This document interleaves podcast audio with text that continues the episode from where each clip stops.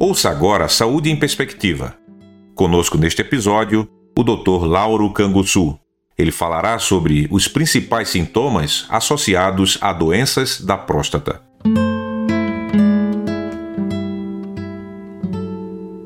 Olá, prezado ouvinte. É uma alegria estar aqui com vocês. Concernente a doenças da próstata, é, nós temos um grupo de sintomas que chamamos de sintomas do trato urinário baixo.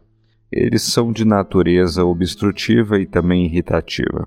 É, alguns dos tais, a saber, são a polaciúria e noctúria, é, que é um aumento da frequência urinária, sobretudo à noite, quando o paciente levanta quatro, cinco, seis vezes pela madrugada para urinar e com sono não repousante, né? Consequentemente, acaba não dormindo em função disso. Jato fraco, aquele jato que antes era muito forte, agora está fraco, um calibre reduzido, pouca pressão, um desconforto no pé da barriga, hesitação, dificuldade para começar a urinar, uma sensação de que a bexiga não ficou completamente vazia, dentre outros sintomas correlatos.